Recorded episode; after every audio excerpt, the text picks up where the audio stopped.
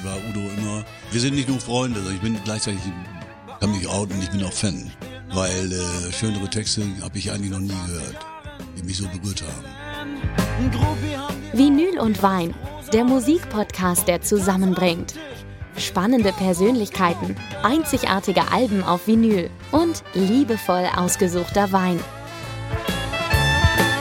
Und dann Paula aus St. Pauli, die sich immer auszieht. Und Geburtstag. Herzlich willkommen zu einer neuen Episode von Vinyl und Wein. Wir machen heute eine ganz wunderbare Zeitreise, denn wir haben heute das Thema 50 Jahre Panikorchester. Und unser Gast ist Steffi Stephan, Mitglied, Mitbegründer und musikalischer Direktor des Panikorchesters. Kennt Udo Lindenberg mittlerweile seit 60 Jahren und äh, da gibt es einiges zu erzählen. Ich freue mich sehr drauf. Ich mich auch, auf eine gute Reise.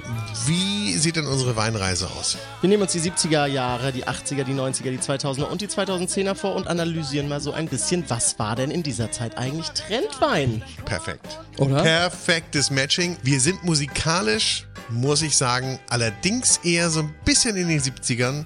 Wir hören Bad Company, Led Zeppelin und ZZ Top.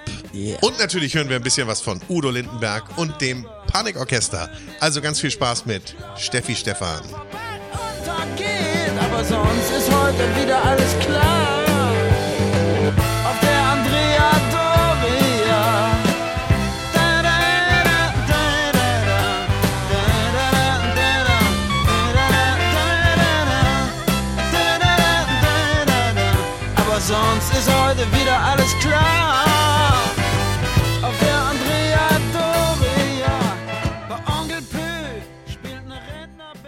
So, und da ist er. Herzlich willkommen, Steffi Stephan. Moin, schön, dass du hier bist. Moin, moin, moin, moin. Ja. Weißt du noch, wie es dir erging damals, als dieser Song veröffentlicht wurde? Ich meine, das ist jetzt fast 50 Jahre her und so lange gibt's auch das Panikorchester. In diesem Jahr feiert ihr 50 Jahre Panikorchester. Das ist lange zurückbesinnen, muss ich sagen.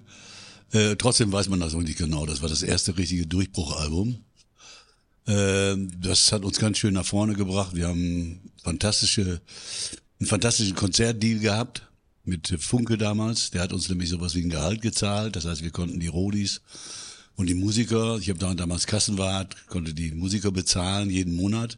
Äh, ja, das war schon eine hervorragende äh, Grundlage. Ich habe jetzt aber den Song ewig nicht mehr so gehört, Ja. muss ich sagen. Ist für mich äh, erschreckend, wie geil der Sound eigentlich ist von Thomas Kuckuck.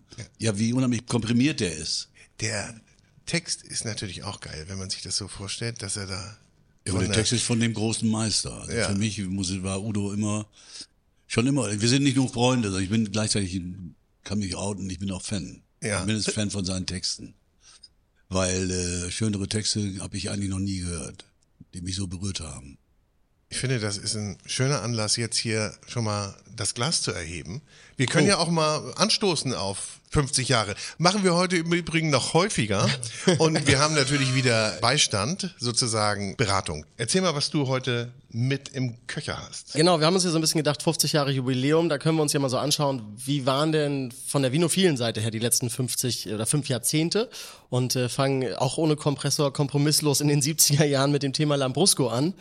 Ich glaube, ein Getränk, das sich selber komplett äh, gegen die Wand gefahren hat, weil es halt einfach relativ belanglos, süß und, und kitschig war. Und es gibt aber inzwischen wirklich wieder viele, viele produzierende Betriebe, die wirklich anständige Qualitäten auf die Flasche ziehen. Und äh, Das war so ein bisschen Schlager äh, und Italienromantik. Ende der 60er, So Anfang der bisschen, 70er. Ne?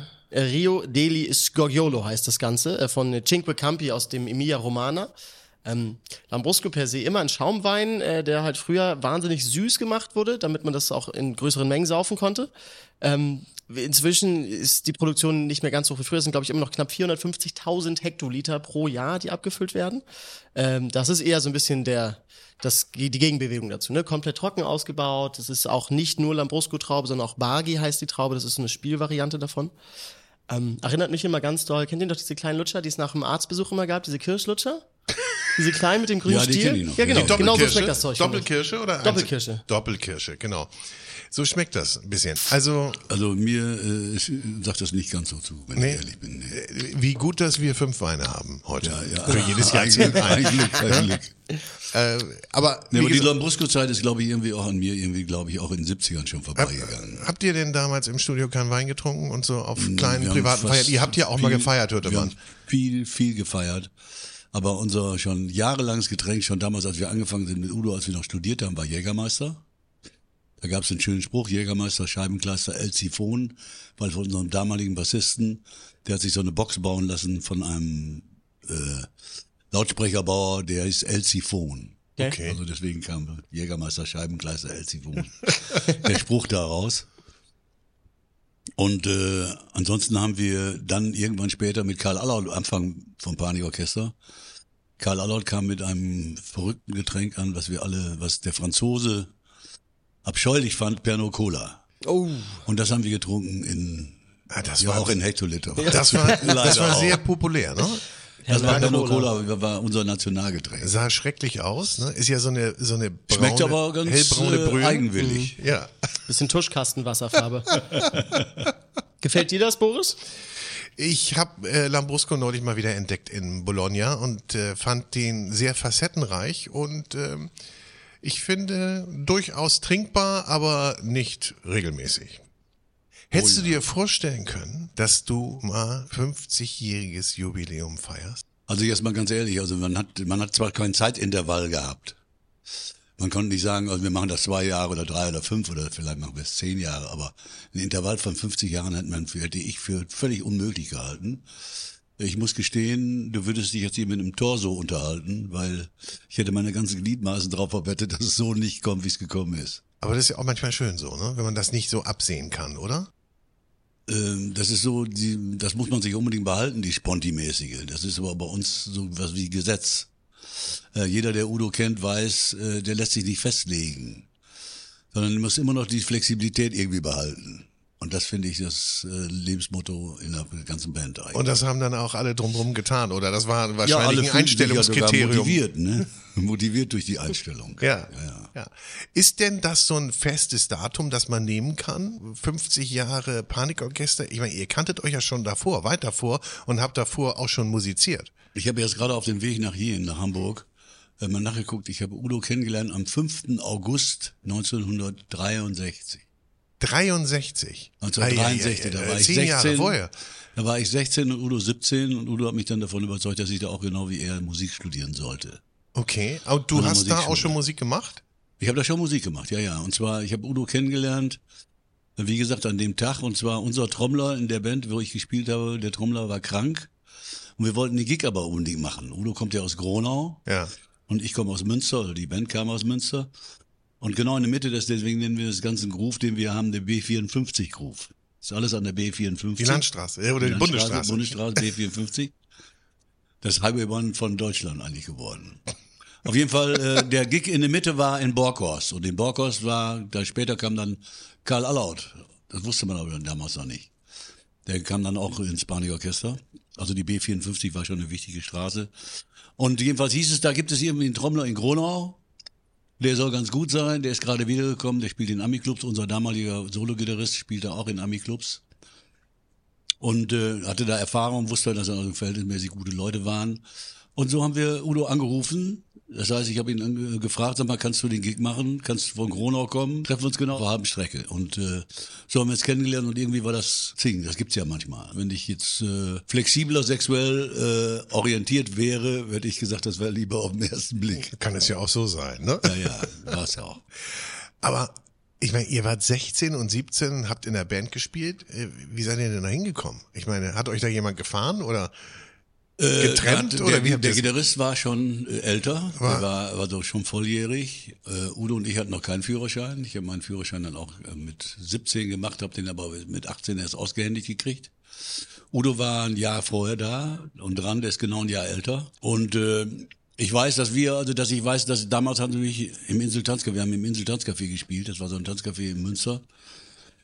Und äh, ich war ja noch gar nicht alt genug, um da überhaupt normalerweise spielen zu können. Ja, ja, musst du ja volljährig Und sein. damals eigentlich. war man, musste man volljährig sein. Und damals konnte man äh, unter 18 nur in Begleitung der Erwachsenen, der erziehungsberechtigten Personen spielen oder überhaupt in dem Ja. Lokal bleiben. Ja. Und ich weiß, dass ich um 10 Uhr immer ins Taxi gestiegen bin, dann meine Mutter abgeholt mit Strickzeug. Nein. Meine Mutter hat sich dann mit Strickzeug vor die Bühne gesetzt. Und ich war in Begleitung der erziehungsberechtigten Person. So eine Mutter musst du aber erstmal finden, ne? Die das macht. Äh, ich habe die gar nicht gesucht, sondern die hat mich gefunden. nee, es war schon toll. Also ich habe vollen Support gekriegt. Ja, super. ja. Was habt ihr denn für Musik gemacht? Beatmusik. Beatmusik. Habe ich denn mein, mein, mein, ich habe mein, mein, mein Handy sogar dabei. Wenn ihr wollt, kann ich dir was geben von damals. Von euch? Ich habe nämlich originale Aufnahme vom Insultanzcafé, so ein altes Tonband wieder Ja, ich meine- Das habe ich digitalisiert, das habe ich da, kannst du, also Steffi, das sind die Schätze, das sind also Das sind echte Schätze, Wir sind ja, ja, ja, hier ja. heute auf einem äh, kulturhistorischen Trip. also Vinologischer das ist, da kann ich sogar richtig mithelfen. Ganz du historisch. Mustangs im Insultanzcafé Aachen. Die Mustangs. Die So hieß Mustang, das so hieß die Band, ja. die Mustangs.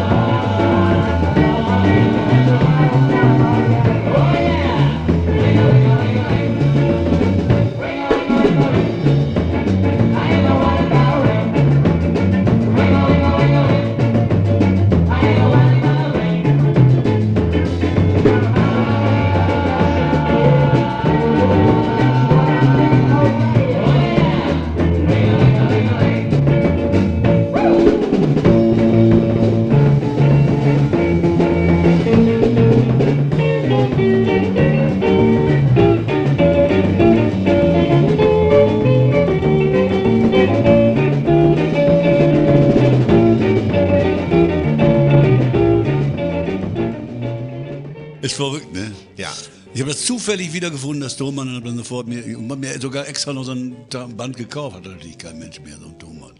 Was hast denn du da gespielt?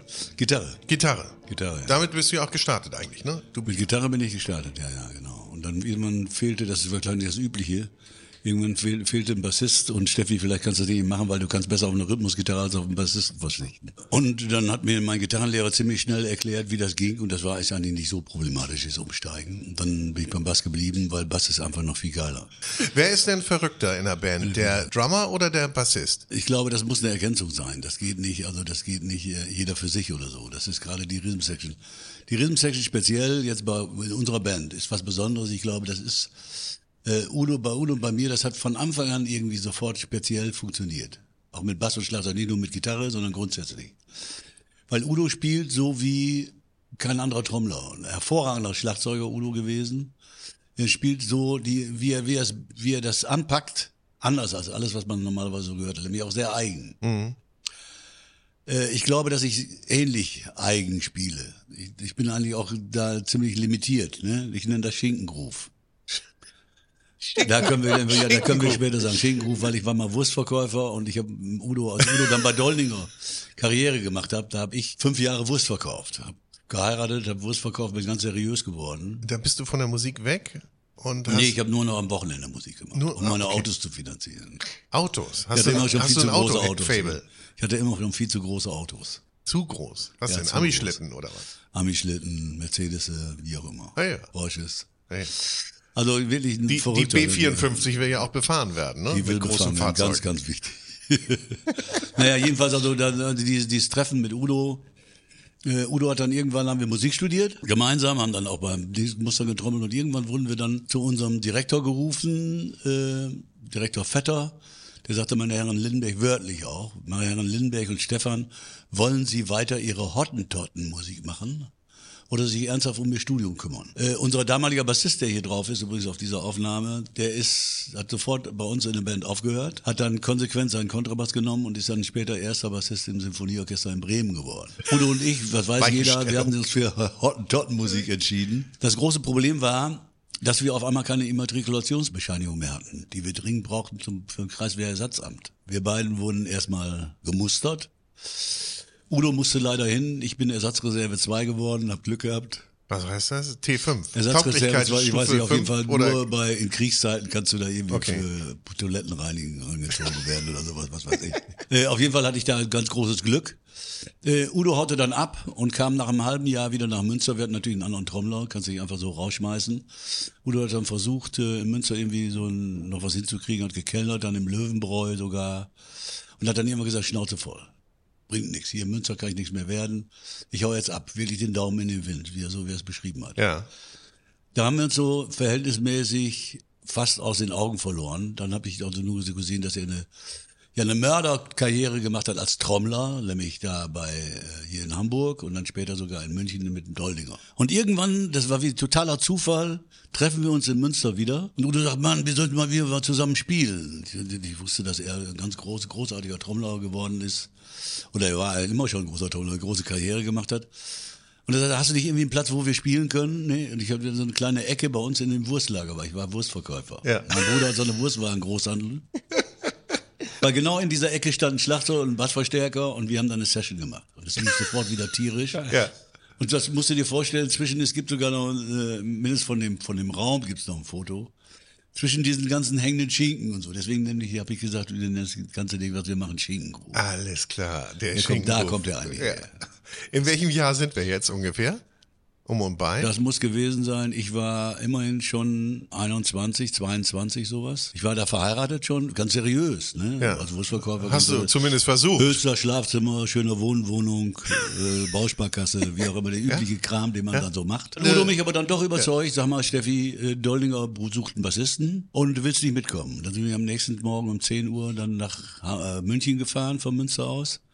Und sind genau zwei Stunden zu spät gekommen. Doldinger hatte schon einen anderen Bassisten, Lothar May. Äh, und Steffi stand dann da ziemlich dumm da.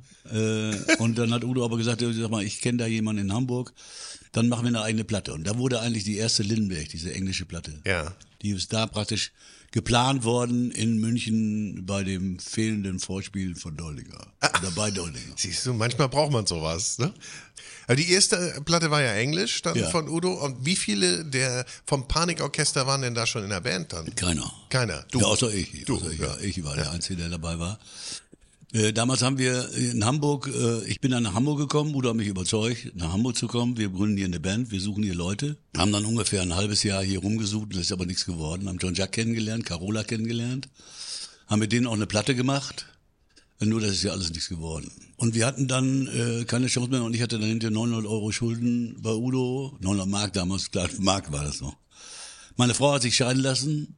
Du warst ja nicht da. Und ich war nicht ja nicht da, zu Hause. ich war, nicht, war nie zu Hause, also wie sehr, sehr selten. Und dann habe ich gesagt, okay, ich gehe jetzt wieder zurück, weil ich war fest davon überzeugt, dass ich meine Frau dann wieder beruhigen würde und ich würde dann normal heiraten oder was weiß ich. ja, so naiv war man damals. Äh, auf jeden ja Fall, ich bin dann zurückgegangen nach Münster und Udo hat aber nicht locker gelassen. Udo hat gesagt, sag mal, wir müssen die nächste Platte machen. Die nächste Platte, Daumen im Wind, die haben wir gemacht in meiner Urlaubszeit. habe ich Urlaub genommen. Dann sagt er aber doch, wir müssen jetzt unbedingt eine Band machen. Ich habe gesagt, ja, aber ich kann nicht wieder nach Hamburg kommen, dann mal alles Ja, wieder ja. hinschmeißen. Die Band gründen wir, wenn dann in Münster. Ich habe da einen Übungsraum, du kannst nach Münster kommen. Und dann kam Udo nach Münster und brachte Gottfried Böttcher mit. Ja. Und ich habe dann Bucky Ja. Backhausen, den wir schon kannten aus dem Inseltanzcafé von einer anderen Band, als Trommler und Karl Allaut als Gitarristen. Also praktisch, das waren drei Münsteraner auch. Ja, Münster ist irgendwie was ganz besonderes Städtchen, ne? Da ist ja ganz viel, Münster war was die da so lebenswerteste Stadt hochkommt. der Welt und ich muss gestehen, ich habe da immer in Hamburg nur einen Zweitwohnsitz gehabt. Ja. Also hier sehr viel zu tun war in Hamburg. Aber ich bin nie ganz von Münster weggekommen, weil ich liebe Münster, Udo nicht. Ja, und ist auch so ein Melting Pot für Musik, ne? Ja, es, es ist, äh, ähm, darf man nicht vergessen, es ist die zweitgrößte Universitätsstadt, glaube ich, von Deutschland. Ja. Ja. Äh, mein Laden, das Jofel, äh, also ist ungefähr seit über 40 Jahren gibt's den schon. Musikclub? Das heißt, ja, den wird's ja normalerweise gar nicht geben, der Generationen. Das ist sehr verrückt, äh, weil eben halt so viele Studenten da sind, immer wieder frische Leute. Manchmal ist es so, wenn wir irgendwo spielen und haben dann so Meet and Greet, gibt's ja manchmal diese, diese Veranstaltungen. Und dann sprichst du mit irgendwelchen Leuten, kommst mit denen ins Gespräch und die sagen, dann kommt, irgendwie kommt man drauf, man kommt aus Münster. Münster, ja, Jofel. Und wenn du denen dann sagst, das ist mein Laden gewesen, Ja. da habe ich meine beste Zeit erlebt, weil die alle, die jetzt in Vorständen sind, sind damals, haben in Ja. Münster studiert. ah, das ist schon, schon manchmal Wie, wie lange witzig, gibt's das. Jofel? Über 40 Jahre. Über 40 Jahre, aber an unterschiedlichen Locations, ne? ja, das ist der Immer. vierte jetzt. Aber Bist jetzt, immer jetzt bleiben wir da, weil das haben wir jetzt gekauft. Okay, na, dann Jetzt kann man uns hoffentlich nicht rausschmeißen. Doch vielleicht die Bank. Wer weiß es. trinken wir mal drauf. Wir haben nämlich was im Glas. Vor allem, Ja. ich glaube, ich hoffe, wir sind jetzt langsam in den 80ern angelangt. Das ist eine Zeit, die, glaube ich, ganz in dem Thema Bordeaux stand. Ne? Also in den 80er zum Beispiel sind Jahrhundertjahrgang 1982 gehabt, äh, 86, 89, also sehr legendäre Jahrgänge. Ähm, ich glaube, Bordeaux so ein Thema, das ein bisschen in den letzten Jahren so ein bisschen vom Bildschirm verschwunden ist, weil es auf der einen Seite A un unwahrscheinlich teuer ist und auf Restaurantkarten immer weniger gelistet wird, weil es auch weniger bestellt wird. Ähm, ein Thema, das mir persönlich sehr, sehr viel Spaß macht. Ich bin ein sehr großer Freund davon.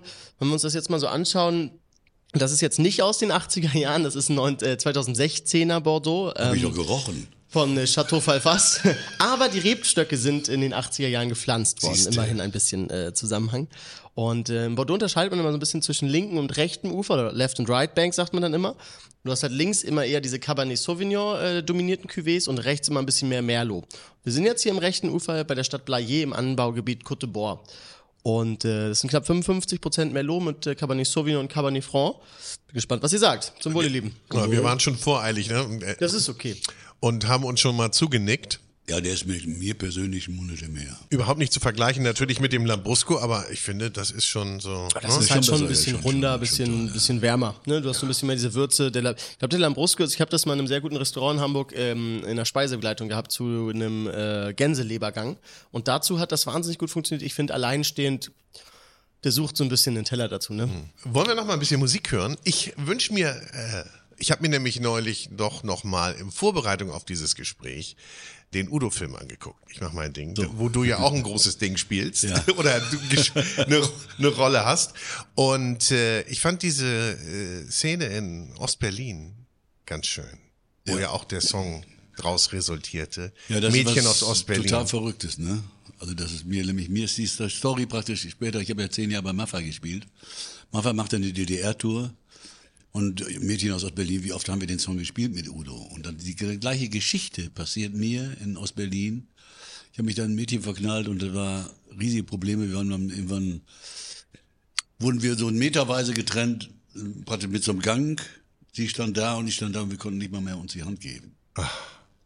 Das war, das, ja, es sind sehr, sehr verrückte Situationen. So habe ich das natürlich nochmal extremer erfahren, dieses Gefühl, was da wirklich aufgekommen ist. Und da spürt man das, glaube ich, hat man es wirklich gespürt, was man heute gar nicht mehr als das. junger Mensch, glaube ich, nachvollziehen kann, wie so eine Stadt getrennt war, separiert war das ist, ja, voneinander. das ist, das ist ein, eine, eine Situation, die ich hier heute noch, wenn ich mit, mich mit Leuten unterhalte, äh, die das mitgelebt haben, dass man, dass man das nicht hören durfte. Also verbotene Musik. ja. Das ist ja auch das ist so strange, oder dass man dafür in den Knast oder Probleme kriegte. Ein paar Meter Äh, weiter war die Welt eine andere. Kann man sich gar nicht vorstellen. Aber die Menschen haben zueinander gefunden. Oh, jetzt werde ich es aber eher. Das wäre ganz Hm. romantisch. Ich mach mal romantisch. Stell dir vor, du kommst nach Ostberlin und da triffst du ein ganz heißes Mädchen. So ein ganz heißes Mädchen aus Pankow. Und du findest sie sehr bedeutend und sie dich auch. dann ist es auch schon so weit.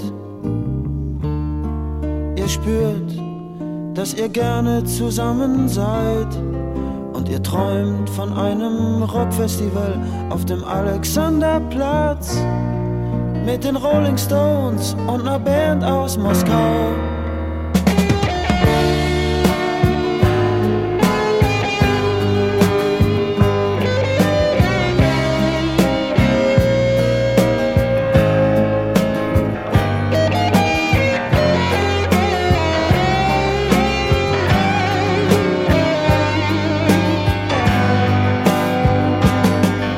Doch plötzlich ist es schon 10 nach 11 spätestens um 12 wieder drüben sein. Sonst gibt's die größten Nervereien, denn du hast ja nur einen Tagesschein.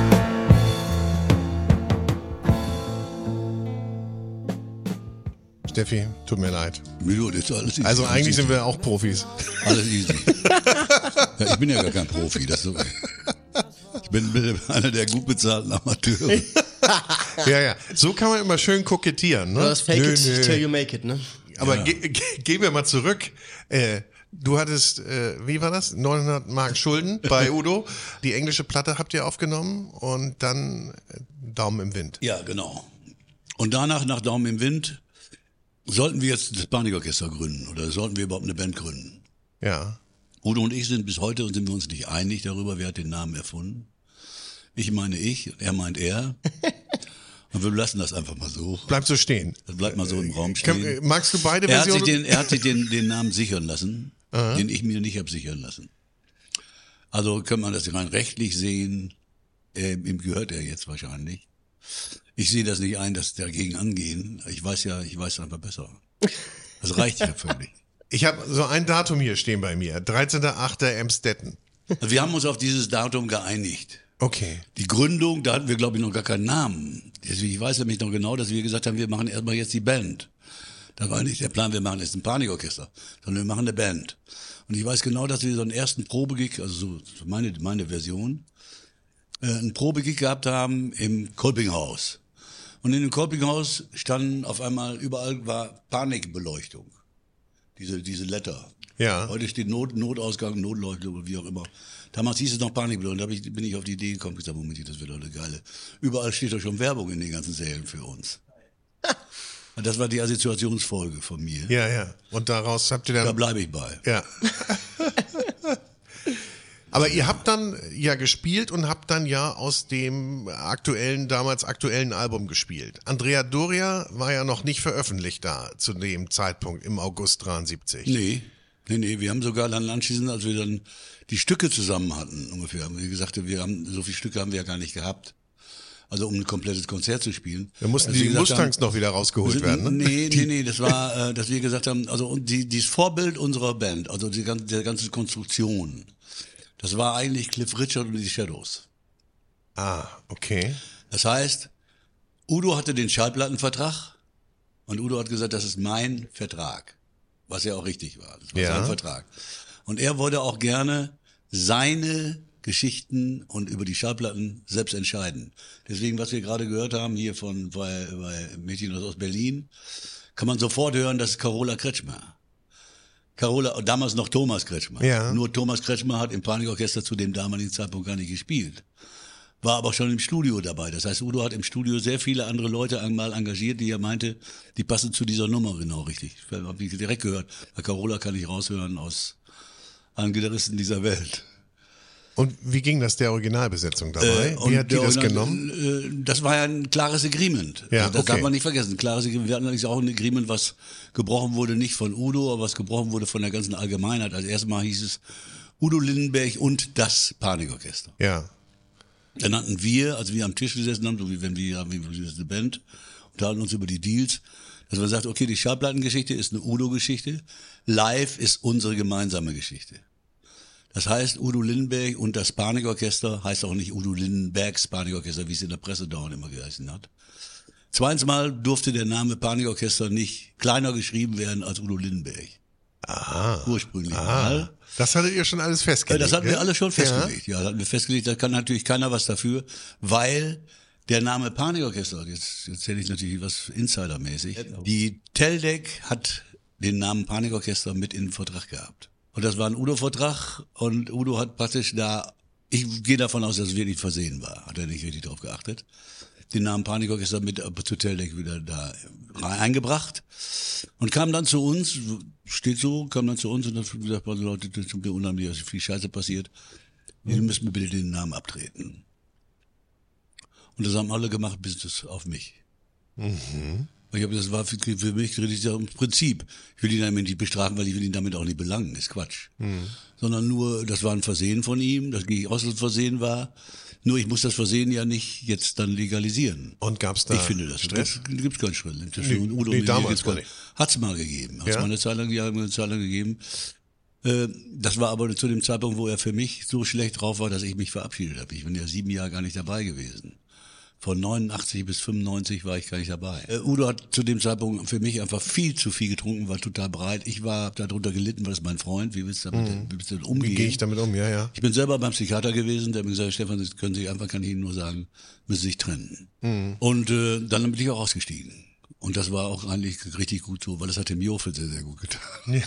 weil ich mich darauf konzentrieren konnte. Ja, du musst ja auch immer zweigleisig fahren. Ne? Und, Ja, da, und dann warst du da- dreigleisig bin ich gefahren. Ja, dreigleisig. Dreigleisig gefahren. Dreigleisig, Studio noch. Wenn Maffei nicht gewesen wäre, gäbe es das Maffei, Jofen nicht, weil Maffei, hat mir ja geholfen. Ja auch, ja, ja, natürlich. Ich weiß, dass Maffei irgendwann musste ich ein neues Dach haben aus dem ersten Jofeladen, weil er zu laut war, musste isoliert werden. Ah.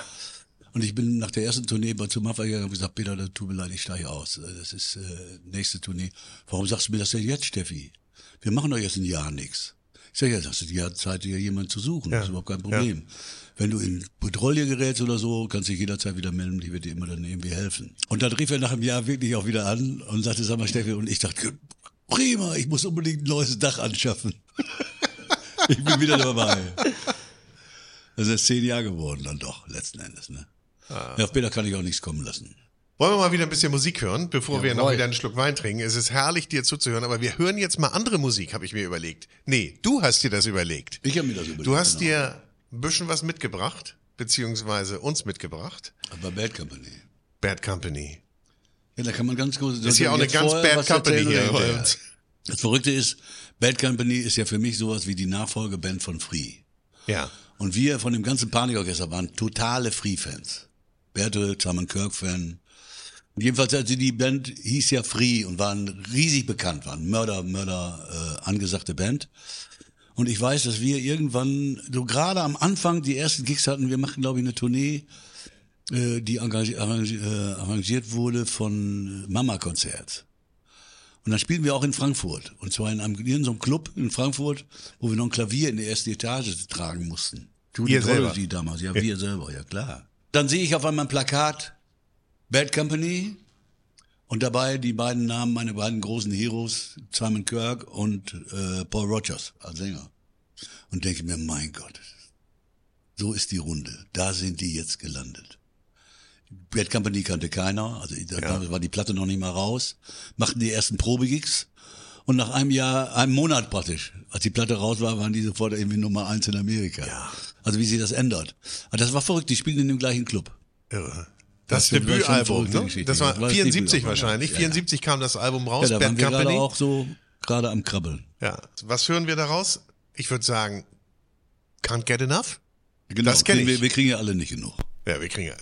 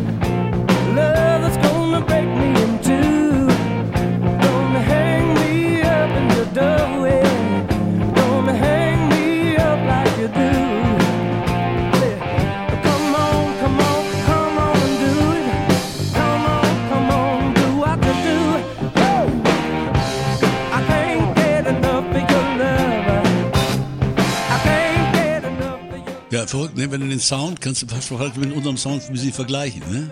Auch so unheimlich komprimiert und trocken. Schon geil. Schlagzeug äh, Coole Nummer. klingt einfach geil. Bad Company. Ich finde, das klingt aber auch, ähm, ja, es, es holt einen so ein bisschen in die Zeit, ne? Schöne, dafür, dafür ist das ja da. Ja. Ja gut, aber ich meine, es war damals da und es ist heute da und es holt einen heute zurück und ganz viele entdecken das wieder neu. Großartiges Album und äh, großartige Band. Übrigens äh, auf dem war, war das war die erste Band, die auf dem Led Zeppelin Label Swan Songs erschienen ist. Ja, ja. Ja, jedenfalls hatte irgendeiner einer da schon den richtigen Riecher gehabt, ne? Dass die Band sehr erfolgreich wurde. Weil das war ja Und mega, die- mega. Die waren erfolgreicher als Free im Endeffekt. Ne? Und ihr im gleichen Club gespielt. Wir haben wir im gleichen Club, ja genau. Und, äh, das war so verrückt. Also das war für mich was, es ist, es ist irre, dass man da dann so landen konnte. Das war ja ein ganz kleiner Club, ne? Aber wenn ihr da 74 gespielt habt, habt ihr da noch kleine Clubs gespielt? Wann, wann ging's denn richtig Ja, auf sicher. die großen haben- Bühnen mit, den, mit dem Bei Panikorchester? den großen Bühnen war das so, wir hatten einen Deal mit äh, Hans-Werner Funke, äh, der besagte, dass wir eine feste Summe kriegten für eine Garantie für 60 Konzerte im Jahr. Und wir- 60 Konzerte. 60 Konzerte im Jahr hat er ein, ein Jahr Zeit. Er hat aber dann monatlich Geld überwiesen. Deswegen haben wir gesagt, wir waren, das ist ein unheimliches äh, Glück, ein unheimliches Privileg gewesen, als Band eine Band cool zu halten. Das heißt, jeder musste nicht, also heute, wenn er heute eine Band will, sagt er, du, morgen kann ich nicht, morgen habe ich eine Mucke. Ich muss ja Geld verdienen. Geht nicht. Also das ist, und das, wir konnten alle cool halten. Die Musiker kriegten damals 1500 Mark im Monat. Das war damals gutes Geld. Man konnte also easy davon leben. Die Rodis kriegten einen Tausender und so konnten wir über ein Jahr die ganze Band zusammenhalten. Der Deal war mit Hans-Werner Funke, dass wir bis 3000 Tickets in diesem Deal implementiert war und dann pro weiterverkaufte Karte kriegten wir eine Mark. Hm, eine Mark. Ja, das war schon, also das, die haben richtig viel Geld verdient, was man denen gönnen wohl musste. Ich bin der Meinung, man sollte ihnen das gönnen, weil die haben das Risiko ja auch eingegangen, äh, monatlich zu bezahlen, ne? Weil wusste keiner, keiner wusste, wie das wirklich abgeht. Klar, es war ja dann das in ging der frühen ziemlich Phase, schnell nicht? ab, ja, war ganz frühe Phase. Und wann habt ihr angefangen, da richtig große Inszenierungen draus zu machen? Wann, wann? Das fing eigentlich, also die großen Inszenierungen, wir hatten riesige Erfolge schon, äh, muss ich sagen, nach kurz, noch, noch vor zwei Jahren. Und dann gab es dann dieser Durchbruch, weil wir haben immer eine Möglichkeit gesucht, wie kommen wir aus diesem, äh, ich nenne das jetzt mal Rock oder äh, Rock-Business, wie kommen wir ins Feuilleton, wie kommen wir in die Kulturabteilung. Äh, und das ging natürlich optimal mit so einem Mann wie äh, Peter Zadek. Ne? Auf einmal waren wir dann, und da kamen die Riesen, da wurden die ersten, äh, wir Verrückte, wir hatten ja immer schon Zwerge, oder äh, damals in, in, in, in äh, München noch, äh, bei unserem ersten Gig Bavaria Studio, da hatten wir so eine Frau, so eine Mäzenin, die wir eigentlich in Münster hatte, eine Frau, die ziemlich viel Geld hatte, die ziemlich viel Champagner ausgegeben hat, die war in so einem, auch etwas nicht ganz so schlank, also eine kräftige Person und die in so einem ganz engen silbernen Kostüm, so ein Plastikkostüm, tanzte die dann rum als Mädchen, äh, Quatsch, äh, aus Lola auf St. Pauli, die immer auszog. ja, ja. Also wir hatten immer schon irgendwelche Darsteller dabei oder, oder Vampire bei Vampir und aber dann bei Zadek war das erste Mal eine richtig konsequente Revue. Und an dieser Stelle dürfen wir kurz für die Werbung unterbrechen und euch unseren aktuellen Werbepartner vorstellen. Und das ist Feinkost Käfer. Die charismatischste Feinkostmarke im deutschsprachigen Raum. Und wer schon mal im Stammhaus von Feinkost Käfer in der Prinzregentenstraße in München durch die kulinarischen Produktwelten gewandelt ist, der weiß, dieses Lebensmittelgeschäft ist eine wahre Bühne, auf der stetig neue, überraschende Gaumenfreuden aus der Region, der Ferne und natürlich eigene Kreationen präsentiert werden. Vor allem der Weinkeller beeindruckt mit auserlesenen Weinen und Spiritosen, darunter wahre Schätze, die wir natürlich auch sehr, sehr gerne in diesem Podcast verkosten. Und wer es nicht nach München ins Stammhaus schafft, für den gibt es den Feinkostkäfer Online-Shop. Der bietet eine großartige Vielfalt an sorgfältig ausgewählter Kulinarik und natürlich Weine für höchste Geschmackserlebnisse. Unter www.feinkost-käfer.de könnt ihr diese vielen Köstlichkeiten aus dem Online-Shop direkt zu euch nach Hause kommen lassen. Also viel Spaß beim Entdecken der Käfergenusswelt unter www.feinkost-käfer.de und weiter geht's jetzt mit Steffi Stefan und 50 Jahre Panikorchester. Aber dann bei Zadek war das erste Mal eine richtig konsequente Revue. We- Weißt du noch, wann das war, äh, Zadek? Äh, Hm, Das weiß ich jetzt nicht mehr. Aber das gibt's ja in den Geschichtsbüchern, steht das so alles. Ja, ja, ja, gut, hätte ja sein können. Ich bin gerade am überlegen, weil ich habe das das erste, ich habe äh, euch das erste Mal gesehen, glaube ich, 77 und das war schon, da war schon richtig was los. Also mit der Chronologie habe ich sowieso nicht so richtig. Jonas. Chronologie, das ist doch mal ein Stichwort. Das war mal ein Stichwort. Ähm, ich habe jetzt, äh, oder wir haben jetzt äh, im Glas die 90er erreicht. Ähm, Ich glaube, ähnlich wie die äh, Musik äh, damals ein bisschen schriller und lauter war, ist auch der Wein ein bisschen äh, lauter. Ähm, um das Thema mal so Trend 90er Jahre, ähm, ist ja immer nur eine Momentaufnahme. Ich habe das Ganze mal so in die Ecke Sauvignon Blanc Neuseeland gesteckt, weil 1985 das doch recht bekannte Weingut Cloudy Bay gegründet äh, wurde, was dann, ich meine 1990 an äh, Veuve Clicquot und damit zu Louis Vuitton Moet Hennessy äh, verkauft wurde. Ähm, auch inzwischen finde ich gar nicht mehr so spannende Weine macht, die einfach sehr überteuert sind. Hat aber natürlich so die ganze Welt auf dieses Thema Sauvignon Blanc Neuseeland aufmerksam gemacht. Und ähm, wenn man von Sauvignon Neuseeland spricht, spricht man immer von Marlborough. Das ist das größte Anbaugebiet äh, Australiens und halt die Region, wo der Sauvignon herkommt. Und das ist jetzt äh, von dem Weingut Terravon. Äh, 2019er Wein, das ist Gordon Ritchie, äh, der das Weingut betreibt. Und das ist ein bisschen vergleichbar vielleicht, das, sonst Sauvignon Blanc immer wahnsinnig jung getrunken wird, aktueller Jahrgang, dann 21, 22, das ist jetzt 2019. Ähm, ich finde, es steht dem Wein auch, dass man ihm so zwei, drei Jahre Ruhe erstmal gibt, wenn er abgefüllt ist, dass er ein bisschen zur Ruhe kommen kann, damit er sich dann eigentlich viel äh, spannender präsentiert. Das ist schon sehr frisch, ne? Also man hat viel dieses Grasig. der Weiße Das ist der Weiße, Das korrekt. ist der weiße. Ähm, du hast ganz viel dieses Grasige in der Nase, viel so diese kandierte Zitronenscheibe, so ein bisschen diese Oh ja, Blutorange. oh ja, stimmt. Ne? Also mit, mit, Manche Grasig, sagen ja auch ne? gerne so Katzenpipi bei Sauvignon Blanc immer ganz viel in der Nase. so? Ja, so ein bisschen Ja, weil schon. Bei so dem jetzt Riechen, weniger, ja. aber vieles ja. Oder halt immer ganz gut auch so eine frisch geöffnete Dose Tennisbälle. Müsste man dann denken. komisch, aber meine Assoziation war jetzt gerade unser Eichhörnchen Ja. zu Hause. Das habe ich noch nicht Was gerochen, den- aber nee, das können wir mal nachholen. den- Das Gras. Du riechst Ja, genau, das ja, ja. Gras riechst du richtig. Ja.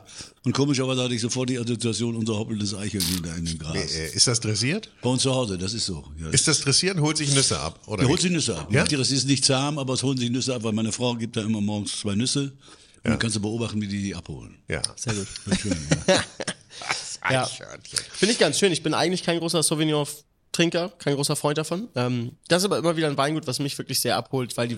Doch, der Ja, schmeckt ne? lecker. Ja, ja. Mir mache ich den auch gerne. Aber wo du gerade sagst, Cloudy Bay, äh, dieser Sauvignon Blanc aus Neuseeland, mir wurde der immer verkauft oder ich hatte äh, ein Restaurant, in das ich gerne ging und dort äh, wurde er mir immer als äh, das Model unter den Weißweinen verkauft. Ja, das ist, glaube ich, so das Problem, ne? also, das ist halt, die Cloudy Bay hat, äh, und man muss sagen, der damalige Wein, äh, der Weinmacher, der Kellermeister, der inzwischen ein eigenes Weingut hat namens Grey Wacke, was wirklich fantastische Weine macht, hat damals was gemacht, was halt keiner kannte, ne? Also es war diese Sauvignon Blanc Traube, wesentlich floraler, ähm, wesentlich äh, prägnanter und präsenter als das, was man vielleicht Sauvignon von der Loire als Sancerre zum Beispiel kennt oder in der Südsteiermark gibt's ja auch recht viel. Äh, das war schon damals ein Model, ne? Also Das kannst du schon sagen, weil das war so ein gewisser, der hatte so ein gewisses Star-Allure, dieser Wein. Also das, das hast du von A bis Z, haben das alle getrunken. Äh, das ist wahnsinnig gehypt worden, äh, gerade so unter Thema Prominenz und so. Das ist schon spannend. Wie, wie war denn das für euch, Steffi? Wenn ihr, ihr hattet jetzt einen Frontmann, der äh, relativ schillernd war und auch vorne stehen wollte und vorne stand. Das, das kam ja irgendwann raus, als ihr befreundet wart, dass Udo vorne stehen will. Ganz vorne steht. Das war von Anfang an eigentlich klar. Wir dürfen ja nicht vergessen, wir haben dann äh, bei Konzerten das Panikorchester vorweg gespielt. Wir haben praktisch sowas wie Vorband gespielt. Ach so. Drei oder vier oder fünf Stücke. Dann kam Udo erst. Ah. Das heißt also, es war am Anfang, wir haben es mit dem Panikorchester, muss man sagen, nicht hingekriegt. Wir haben es versaut. So kann man das mal sagen. Die Band war doch nicht so straff wie Udo. Ne? Sonst hätten wir da selbst was machen können. Es gab schöne Nummern sogar. Vielleicht ein bisschen äh, Mus äh, Musik für Musiker, vielleicht auch, weil wir alle unter dem Druck noch standen, wir müssen möglichst viel zeigen, was Ja. wir alle können. Äh, aber nein, das war von Anfang an war das klar, das ist Udos Material, was wir da gespielt haben. Äh, also dass er Udo hat am Anfang ja am Schlagzeug gesungen noch hinten Ja. oder hat zu zweit, manchmal mit zwei Schlagzeugen gespielt, aber Instrumentals. Äh, man braucht aber nicht, ich glaube, das ist so wie bei den Eagles, das ist ganz selten, dass so einer wie Don Henley am Schlagzeug auch immer so singen kann. Ne? Ja. Und ich glaube, jetzt mittlerweile hat er auch dann schon mal einen Trommler hinten stehen. Und muss vorne. Also so wie, wie Phil Collins genauso. Ja, ja, klar. Deswegen, also man braucht da, glaube ich, wenn man eine Band wirklich verkaufen will, äh, richtig, muss man auch einen, der vorne Action macht. Und kann nicht hinten, der ist ja doch eingeschränkt letzten Endes. Ne? Kann noch so gut singen, äh, wird auch schlecht gesehen. Deswegen, also das ist, das ist schon wichtig, dass Udo dann nach vorne ging. Und ich finde, dass Udo sich als Schlagzeuger zu einem fantastischen Frontmann entwickelt hat. Und da gab's auch keine Eifersüchteleien. Nein, ja, es gab, gab äh, Wettbewerbe praktisch, also so ein bisschen Äh, Damals Karl Allaut. Karl Allaut war ein Problem. Es war ein unsagbar guter Gitarrist. Ja. Ein sehr schwieriger Typ. Wir hatten, wir hatten sowieso Probleme in der Band, weil wir hatten, glaube ich, vier Stiere in der Band. Also ich bin Stier, Udo ist Stier, Karl Allaut ist Stier. Udo, Karl Allaut über den gleichen Tag wie Udo Geburtstag, 17.05. Äh, und so viel wie ich weiß, Peter Backhausen, kurz vor Stier, auf jeden Fall, das war, war, nicht äh, rein sternmäßig, war das nicht, nicht, so, nicht so glücklich bedient. Äh, und ich weiß, dass Karl Allaut damals ausgestiegen ist, weil er bestand immer auf seinen, sein, seine genaue Beleuchtung in grün müsste er kommen. Er war immer so der Karl Brutal, wollte auch brutal drüber kommen.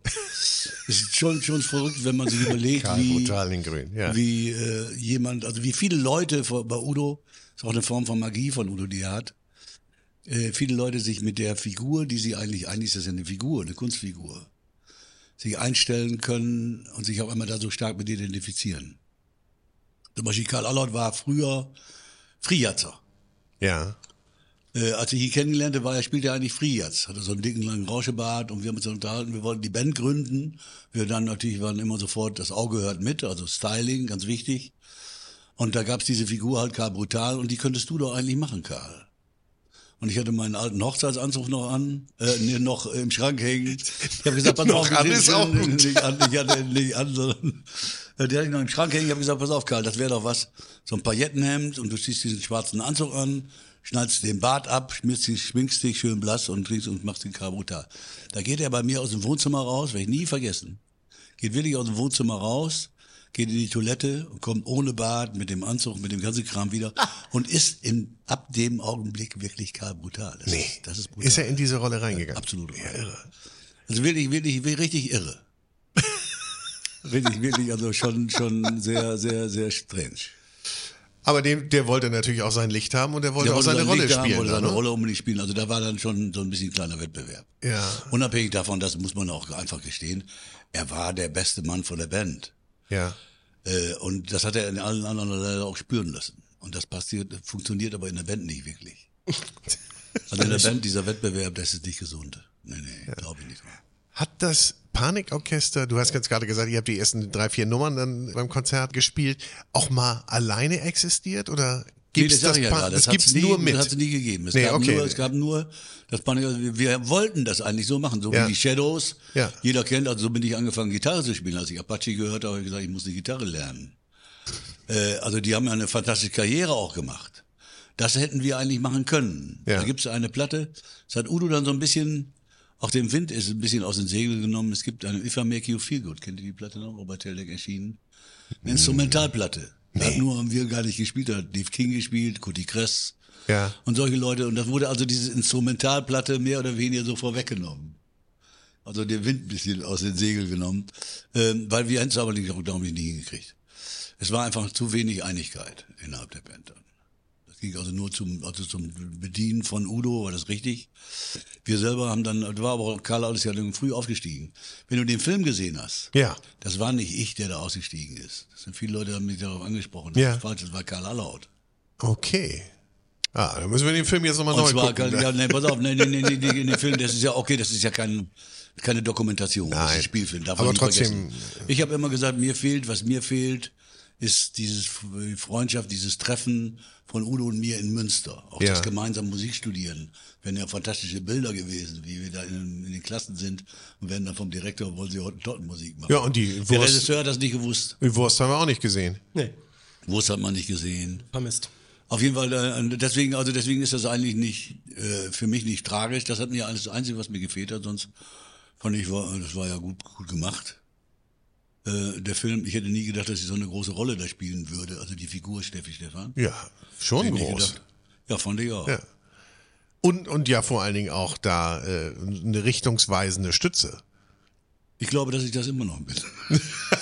Darauf wollte ich so ein bisschen in der, in hinaus. der Zeit, ja, nein, nein, pass auf, weil in der Zeit, wo ich zum Beispiel nicht dabei war, ja. Das kann man wirklich sagen, da ging es definitiv richtig, richtig bergab. Nicht nur wegen der Trinkerei, sondern grundsätzlich auch mit den Einfällen. Äh, die Kreativität hat da doch nachgelassen. Ganz erheblich. Und ich weiß noch genau, zu seinem Geburtstag, das war sein Geburtstag, den haben wir gefeiert im Café Käse. Da habe ich ihm praktisch als Geburtstagsgeschenk gesagt, okay, ich steige wieder ein. Und ich hole die Band dann auch zusammen. Das ist eigentlich so verrückt wie beim Blues W Brothers. wann war das? 96. War 96. 96, genau, ja. ne? Und dann äh, hieß das so, Ich wieso, Band du kriegst wieder die Band wieder Ich sammle die Band wieder ein. Ist wirklich, ist kein Witz. Es war wirklich so praktisch wie Blues Brothers mäßig. Und Udo sagt, das kriegst du hin? Ich sag, ja, das kriegst du hin. Natürlich, ich krieg das hin. Möchte ich für wetten. Habe ich ja auch. Aber dann äh, hieß es, sagt Udo sofort, prima, super, da können wir sagen, das Original Panikorchester. Ich sagen? Ich sag, Moment, das kannst du nicht machen. Wie? Ich sag, nein, das ist nicht das Original Panikorchester. Das Original Panikorchester waren die Gründungsmitglieder. Ja, wir müssen ein Synonym für Original finden. Ne? Dann ist mir eingefallen, das ist wirklich, also wirklich, ist wirklich von mir, weiß auch jeder. Äh, wir nennen das legendär. Ja? Wir nennen das legendär. Und jetzt passiert genau das, was dass ich genau richtig gelegen habe. Wir treffen vom Konzert in Hamburg, treffe ich zufällig einen Tag vorher im Logo Karl Allaut, Ja. der mich sofort anhaut. Der sofort, sag mal, ich überlege mir, ob ich nicht zum Rechtsanwalt gehe mit Gottfried da, von wegen Original Panikorchester. Ich sag mir, die Karte steht da gar nicht. Hab ich doch gelesen, erzähl mir doch nicht. Ich sag, komm, können wir rausgehen, Plakat. Ich sag, guck mal, was steht da? Legendär. Das ist nicht original.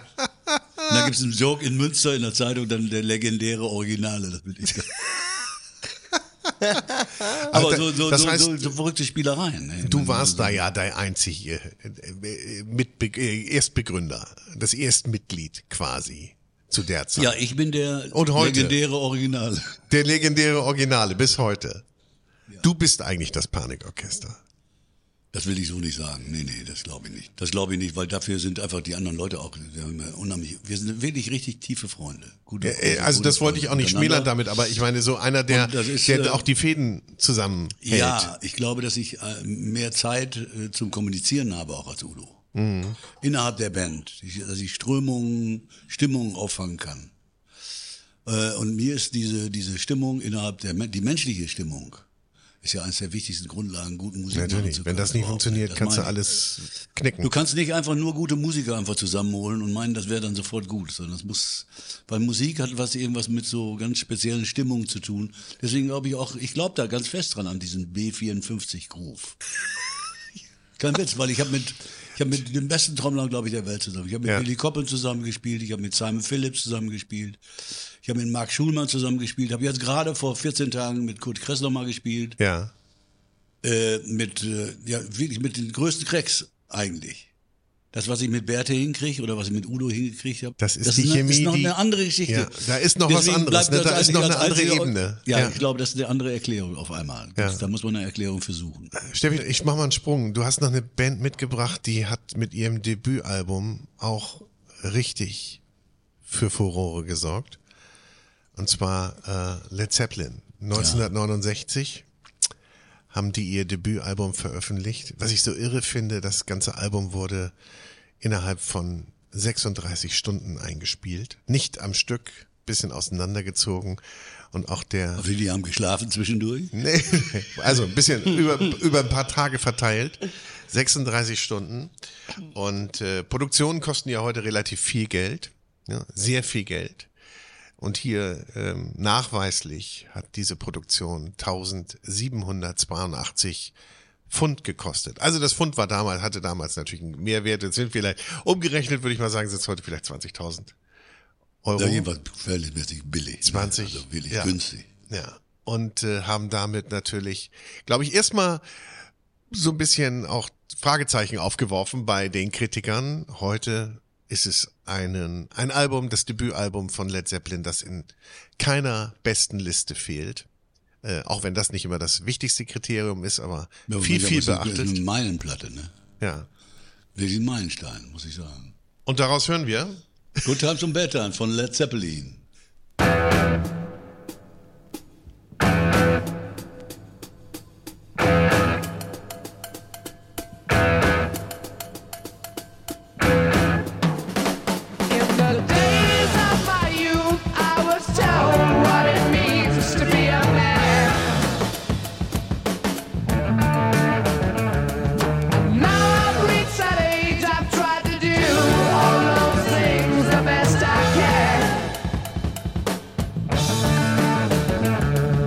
mouth.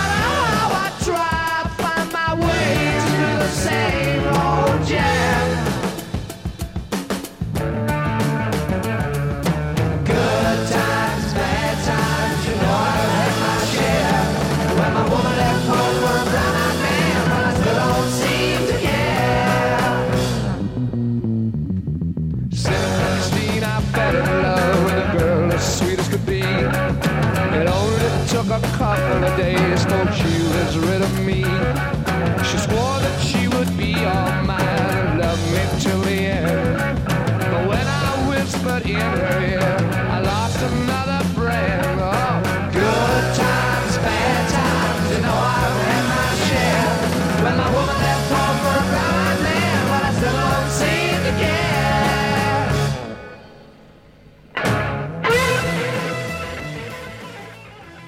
zum, zum Tempo, zum Tempo von einem, kurzen Aufnahmezeitpunkt fällt mir was ein. Wir haben eine Platte gemacht mit John Jack Kravitz, seine Ja. Solo-Platte.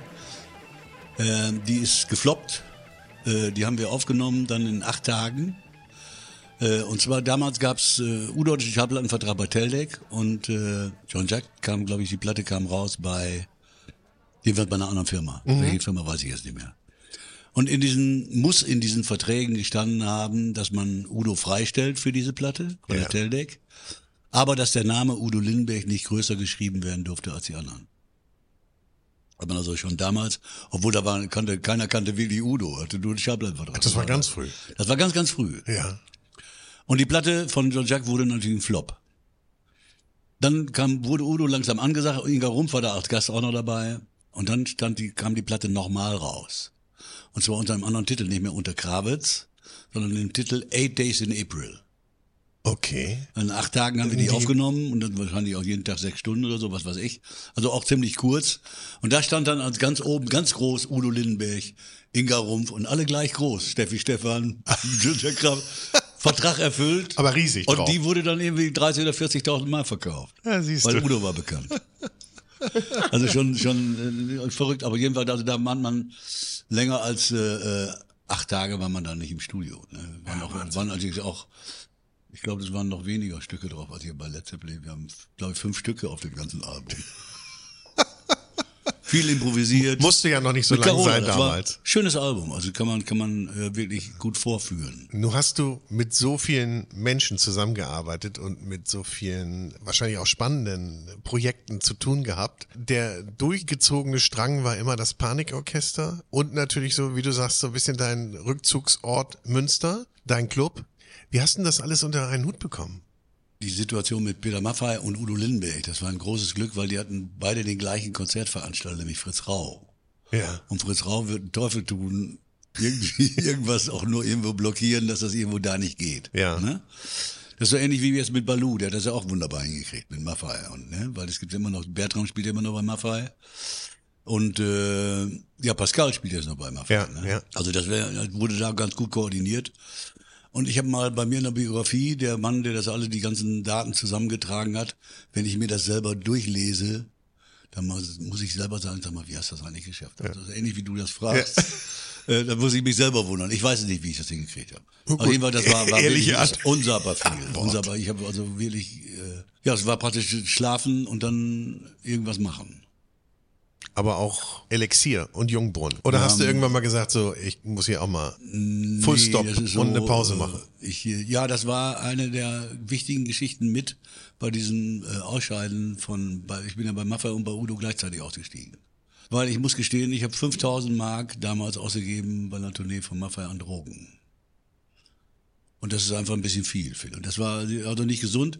Und ich habe das große Glück, das ist wirklich ein großes Glück, persönlich ist von mir, ich bin mal vom Psychologen untersucht, ich musste zum Psychologen wegen so einem Verkehrskram, um Punkte abzuarbeiten. Ich weiß nicht, ob das jemand von euch kennt. Die großen Autos waren nicht nur groß, sondern auch schnell. Ja, genau, ich war immer zu schnell. Ich war immer zu schnell. Auf jeden Fall, bei dem, da hat der Psychologe mich irgendwann gefragt, sagen, Herr Stefan, muss man ja mit denen reden, was ist denn auch mit Drogen? Ich sage, ja, eigentlich muss ich zugeben, Läuft. habe ich eigentlich alles genommen. Das heißt, das ist komisch, weil sie haben so überhaupt gar kein Suchtpotenzial. Und das stimmt, das habe ich nicht. Das ist mein großes Glück. Ah, okay. Das ist gut. Weil ich habe ja auch nicht weniger getrunken als Udo. Es ist ja nicht, dass Udo da mehr getrunken hat als ich. Und ich könnte schneller Nein sagen. Das Glück muss man haben und man muss das auch vor allen Dingen auch erkennen. Und ich bin jemand, der das erkannt hat und bin da sehr dankbar drum. Du hast gewusst, wann Grenze ist und wann. Ja, wann es genug ist. Und ich musste in diesem Augenblick da wirklich auch sagen, ich muss da ganz aufhören, ich muss mein Leben komplett mal anders sortieren. Und du hattest ja auch noch so eine, ja, so eine feste Größe, ne? Du hattest ja auch noch einen Betrieb, den du Das geführt hast. das ist eine ganz, ganz wichtige Geschichte, wenn ich das, wenn das nicht gewesen wäre, ich glaube, dann wäre ich auch weggesungen. Glaubst du, dass die Zeiten, wie ihr sie früher hattet, also ich bin jetzt mal Ende der 60er, Anfang der 70er, dass sich das heute noch irgendwie äh, reproduzieren ließe? Nein, das muss man muss man sagen, es gibt bestimmte Dinge, das war das Intervall, das war ein Intervall und man muss das auch gar nicht nochmal wieder haben. Also so sind schöne, äh, es gibt Geschichten, die man da erzählen kann äh, und das ist schön, aber man kann auf diese Geschichten gleichzeitig auch nicht stolz sein und gleichzeitig stolz sein, also witzig zu finden. Man kann eigentlich, wenn man irgendwas nicht richtig begreift, dafür ist Humor, glaube ich, da, dann fängt man das an, drüber zu lachen. Das ist wie so eine persönliche Befreiung, so eine psychologische Befreiung. Äh, und äh, deswegen glaube ich nicht, dass man irgendwelche Zeiten zurückholen kann. Sondern da gehen, wir gucken auch nicht nach hinten, wir gucken nach vorne. Wir machen hier ein bisschen nostalgisch.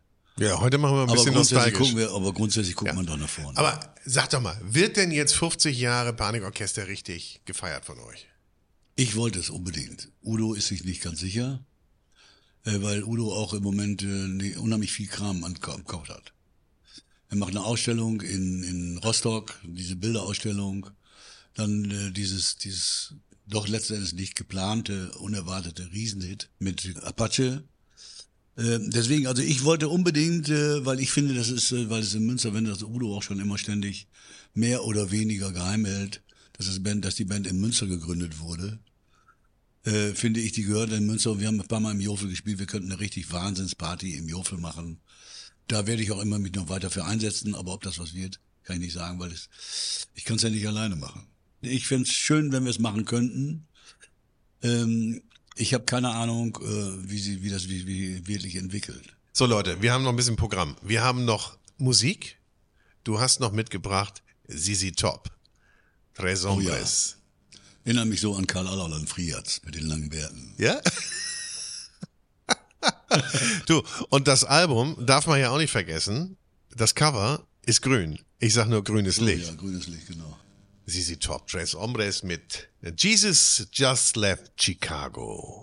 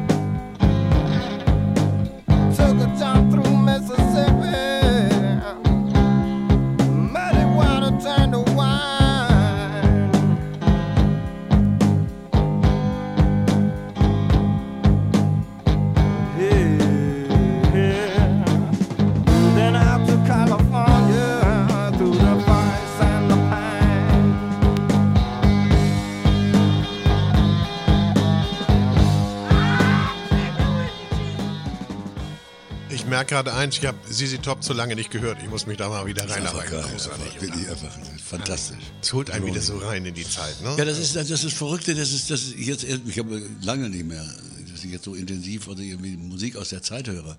Aber auf einmal hört man genau, vielleicht ist es über Weinen auch so, ich kann es nicht sagen. Man hört richtig diesen Sound von damals und der ist irgendwie so so anders durchsichtig. Äh, es ist ja ein Traum, also ich stehe drauf. Und das klingt für mich die ganzen Bassdrum, die ganze klingt alles genau so. Ich finde, wie was eigentlich klingen sollte. Ja, ich glaube, das hast du beim Wein auf alle Fälle auch, gerade so, wenn du so Jahrgänge vielleicht dir anschaust, ne? So, Ne? wenn du gerade gereiftere Weine. Ich finde, man hat das immer sehr stark von Weingut zu Weingut sehr in der Abhängigkeit. Ne? Also, dass ich, wenn ich einen gewissen Wein, wir können ja mal den jetzt nehmen, den wir im Glas haben. Wir haben jetzt was Fantastisches aus der Pfalz im Glas, ein Riesling. Äh, das linke Glas, meine Herren. Das linke aus der Glas, Pfalz äh, 2021 ein äh, erstes Gewächs aus der Lage Ruppertsberger Reiterpfad von Weingut Christmann. Und Kannst ist du alles auswendig, das ist unsagbar. Na gut, dafür gucke ich die ganze Zeit in die Röhre, wenn ihr von irgendwelchen Bands erzählt, ne? Äh, zeitlich. Ähm, und das Wie, ist aber sag nochmal, Ruppertsberger? Ruppertsberger Reiterpfad. ja. Also ich finde das immer sehr gut, wenn ich im Restaurant versuche, solche Lagen englischsprachigen Gästen nahezubringen. Das klingt immer sehr, sehr witzig. Mach mal. Äh, Rupert's Burger Rite Pfad. Right up Fahrt. Rite Path. Oder Riders Path. Von Family? Vom äh, Family AC Christman.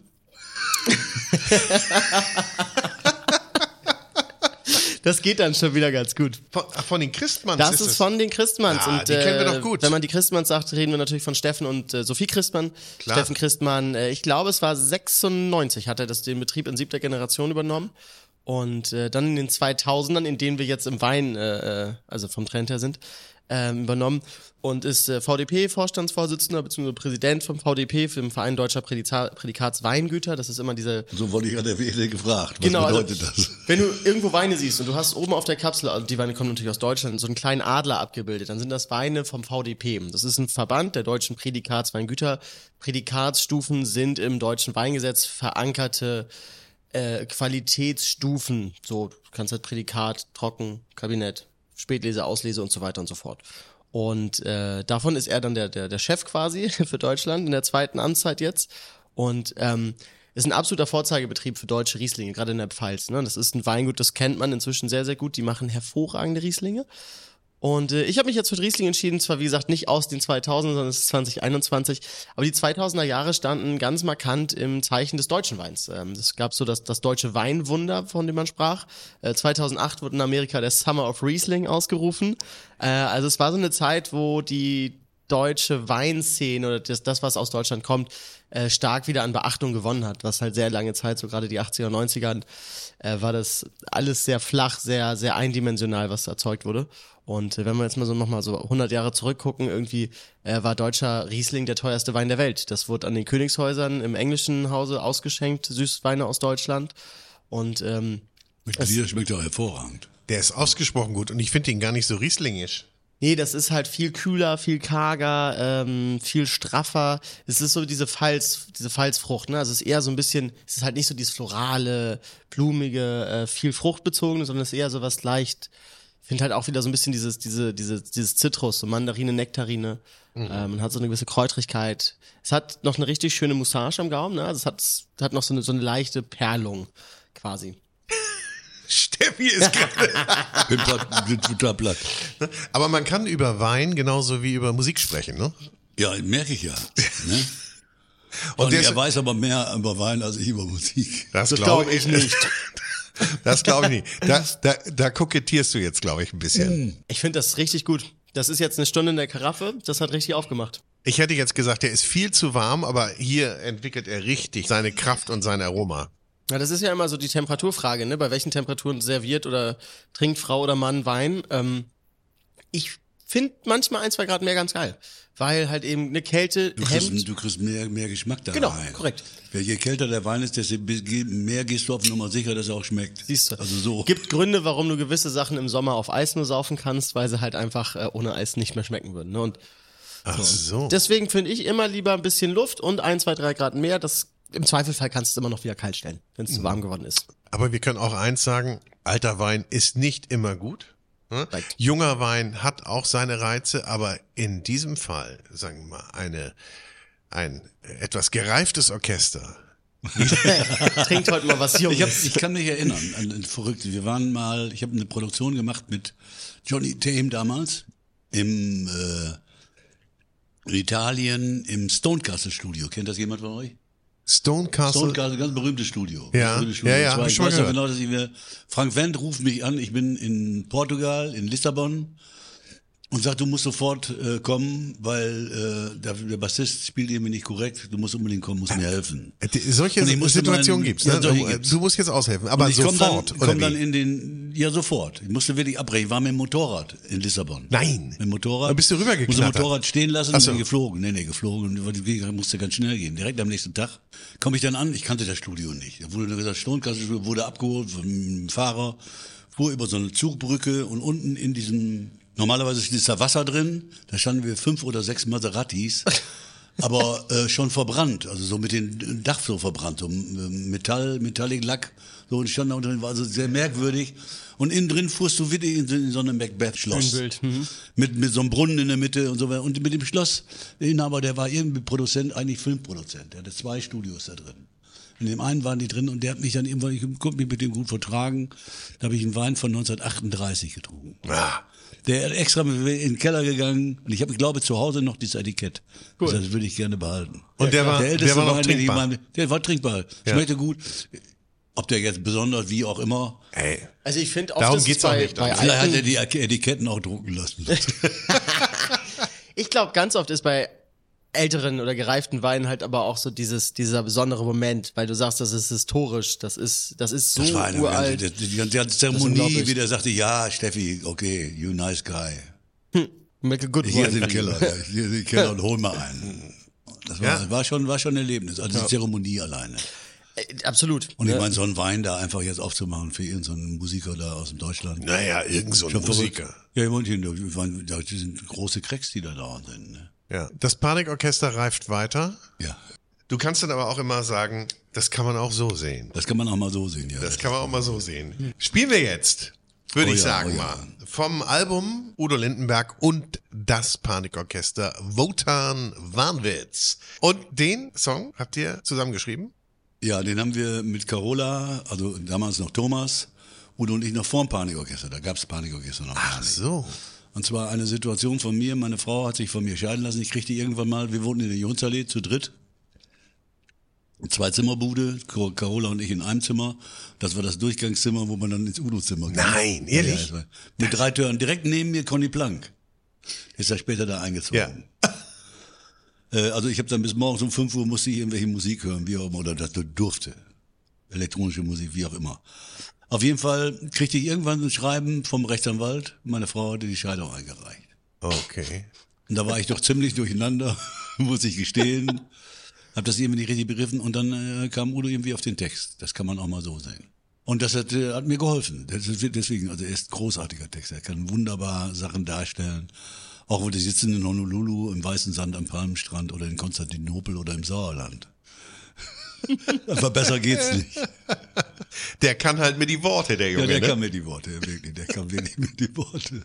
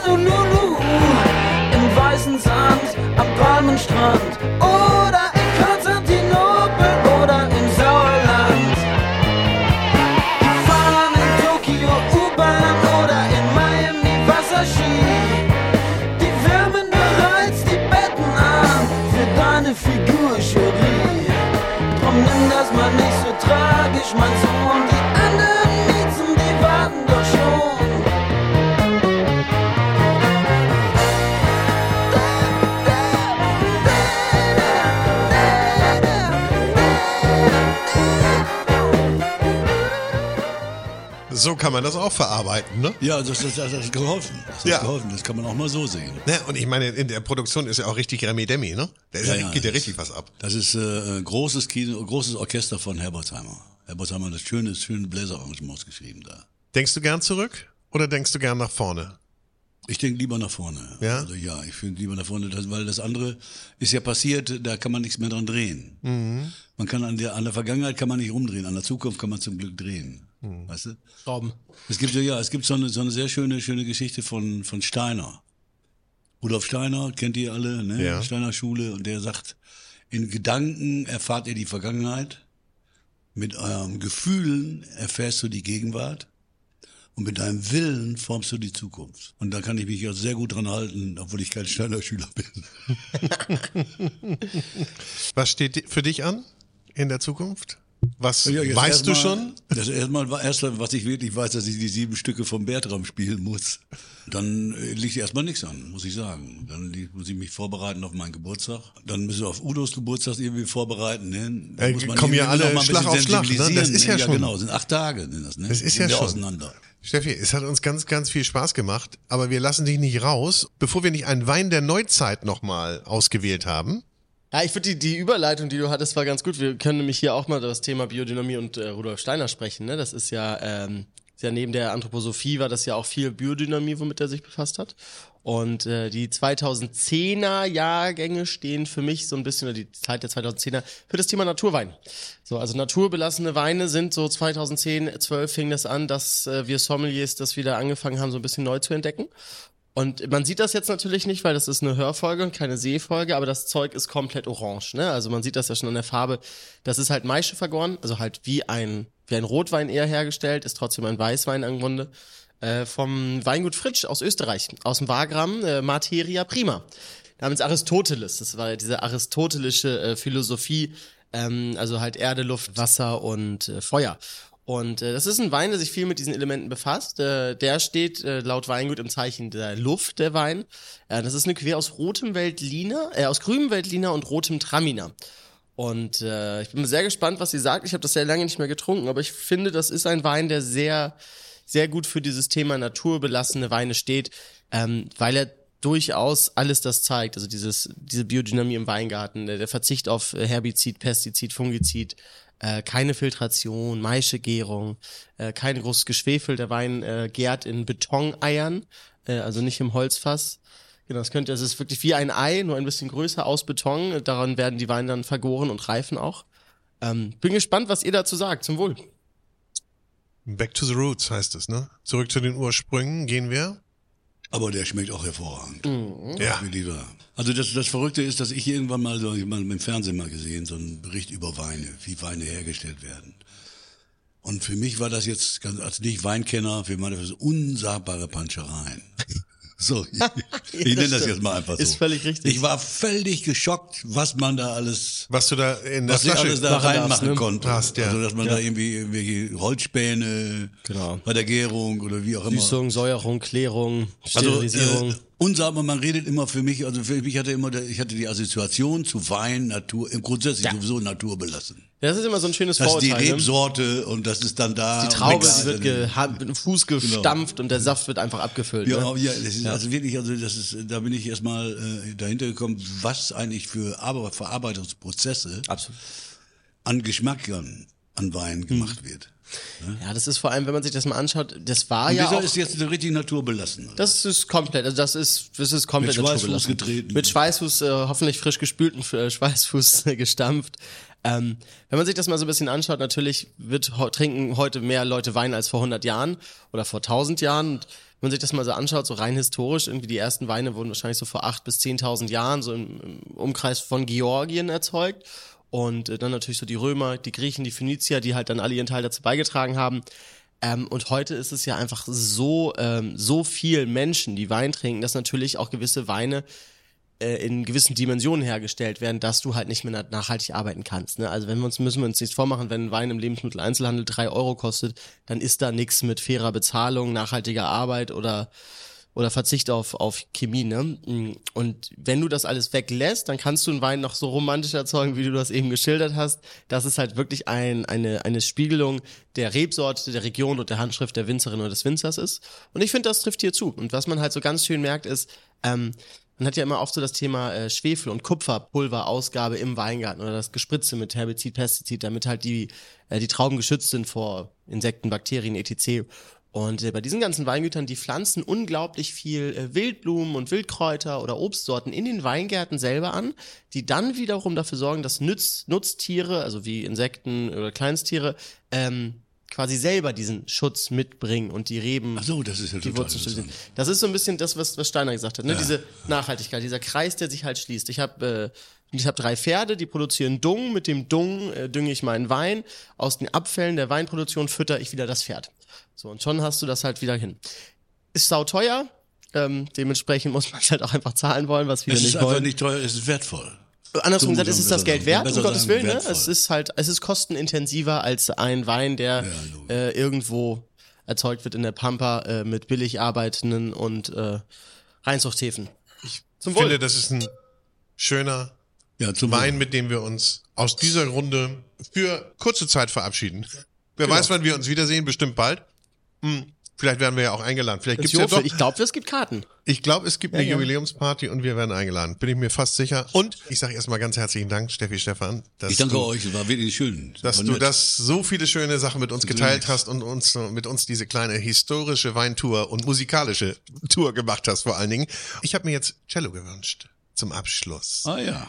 von Udo und dem Das Panikorchester. Das, das Der- Originale, das alte? Das Originale Nee, von der Alles klar auf der Andrea Doria. Und ich finde, das ist ein schöner Tschüss-Sager. Und äh, ja, du warst ein toller Gast. Bist ein toller Gast, Steffi. Vielen Ich Dank. danke, ich danke auch.